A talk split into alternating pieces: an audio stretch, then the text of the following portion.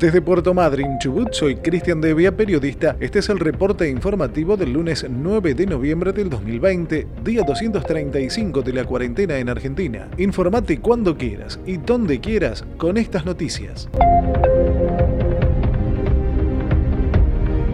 Si nos cuidamos y somos responsables, en los próximos 20 días quizá podamos habilitar las reuniones familiares al aire libre. Es lo que dijo en declaraciones radiales el ministro de Salud del Chubut, Fabián Puratich. Pidió responsabilidad a los vecinos en el cumplimiento de las medidas sanitarias, ya que de eso dependerán nuevas habilitaciones de actividades.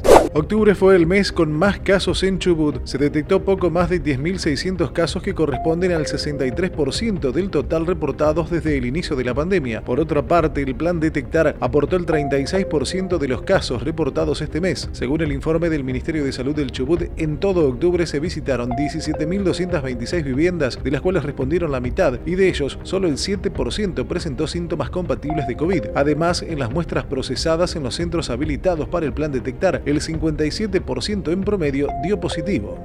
En Treleu esperan una estabilización de los casos para lo que resta de noviembre, así lo dijo el director asociado del Hospital de Treleu, Matías Castiñeira. En cuanto a la atención, el director asociado del Hospital de Treleu indicó que al día de la fecha no hay más camas de terapia intensiva y de clínica médica. Rawson también ocupó la totalidad de camas de terapia intensiva desde el hospital de la capital chubutense. El director asociado Germán Lalomia dijo que es imposible la derivación de pacientes a Treleu por la situación similar que tienen en el hospital.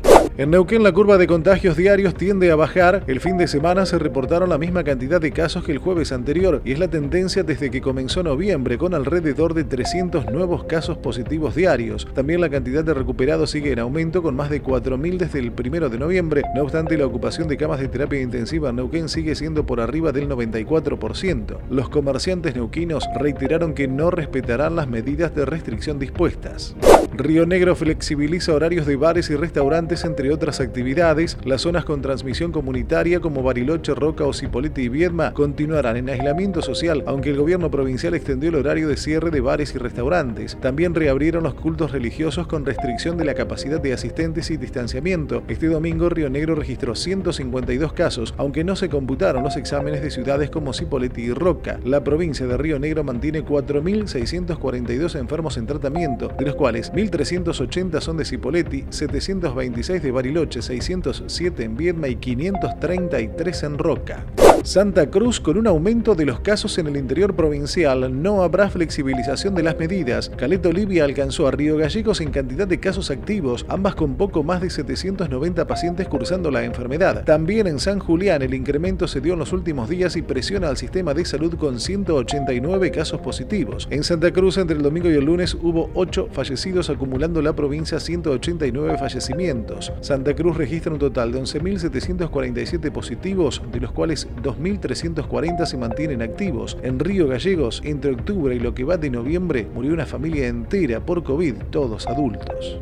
En Ushuaia piden evitar las reuniones sociales. Las autoridades sanitarias solicitan extremar los cuidados ya que continúan con transmisión comunitaria. Este domingo en Ushuaia reportaron tres muertes más y 91 positivos de COVID, manteniendo la ciudad más austral del continente 896 casos activos, 13 de ellos internados con respiración asistida. En el caso de Río Grande reportó 37 casos más, con poco más de 450 pacientes con la enfermedad y 33 internados en terapia con respirador. En Santa Rosa, La Pampa, Instituto Oftalmológico Cortina. Cirugías oftalmológicas de alta complejidad con tecnología de punta. Un equipo de profesionales capacitados en los mejores centros de Argentina y el exterior. Instituto Oftalmológico Cortina. Atención con todas las obras sociales. www.institutocortina.com.ar Centro Integral de Estética. Licenciada Ana de la Cruz, fisioterapeuta. Depilación láser definitiva con sistema Candela. Rápido y sin dolor. Único en el oeste bonaerense. Centro Integral de Estética. En Trenquelauquen y zona de influencia. Licenciada Ana de la Cruz. Seguinos en Instagram y Facebook.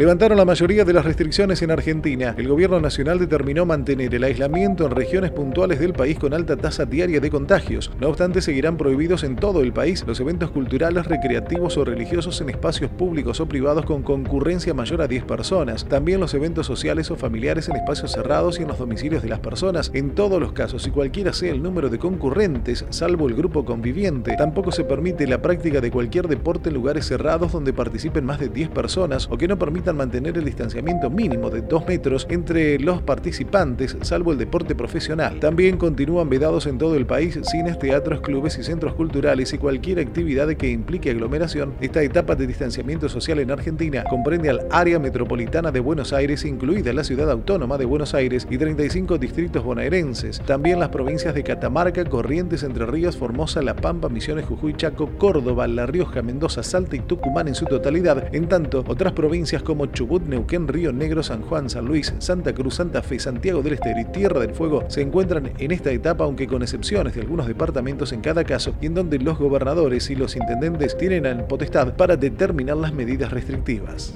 En Tucumán flexibilizan actividades. Desde este lunes los bares y restaurantes vuelven a recibir comensales hasta la una de la madrugada, solo con el 50% de la capacidad máxima y separación entre mesas. El Ministerio de Salud Pública informó este domingo por la tarde 312 nuevos casos, acumulando la provincia 54.841. Además, se reportaron 7 muertes, alcanzando los 986 desde marzo en todo Tucumán. Las autoridades sanitarias reconocen que los nuevos contagios se estabilizaron en una meseta alta con más de 9.800 casos activos en la actualidad.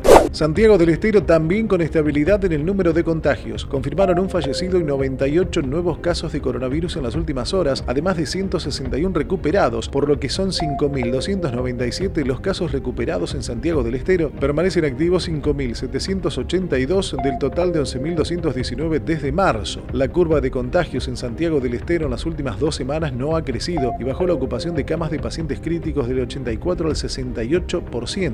Desde el próximo jueves vuelven a trabajar en Santiago del Estero los gimnasios y bares y restaurantes, aunque podrán atender en el interior de los locales a una capacidad reducida del 50%. Hungría también volvió al confinamiento. En las últimas 24 horas registró más de 5.100 casos, la cifra más alta desde el inicio de la pandemia, lo que llevó al cierre de bares, restaurantes y restringir la circulación nocturna. Hungría acumula más de 114.700 casos desde el inicio de la pandemia, de los cuales 86.134 permanecen activos. La mayoría de los países de Europa retomaron las medidas de contención a raíz del alto número de casos diarios registrados en octubre, con cifras incluso superiores a la primera ola de contagios a principios de marzo. En Italia evalúan sumar más regiones al confinamiento y se dispuso el toque de queda nocturno entre las 22 y las 5 para todo el territorio italiano y la obligación de clases a distancia para la educación media y superior.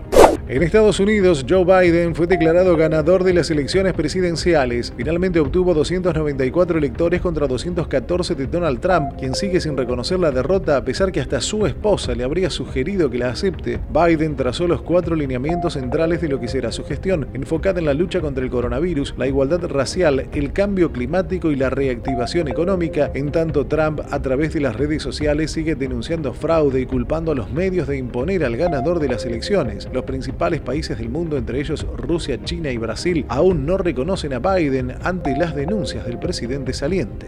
Pfizer anunció que su vacuna contra el COVID es eficaz en un 90%. Esta eficacia de protección se logró 7 días después de la segunda dosis de vacuna y 28 días después de la primera, indicó la farmacéutica estadounidense en un comunicado conjunto con la firma BioTench. Basándose en proyecciones, ambas empresas afirmaron que prevén suministrar 50 millones de dosis en el mundo en 2020 y hasta 1.300 millones en 2021.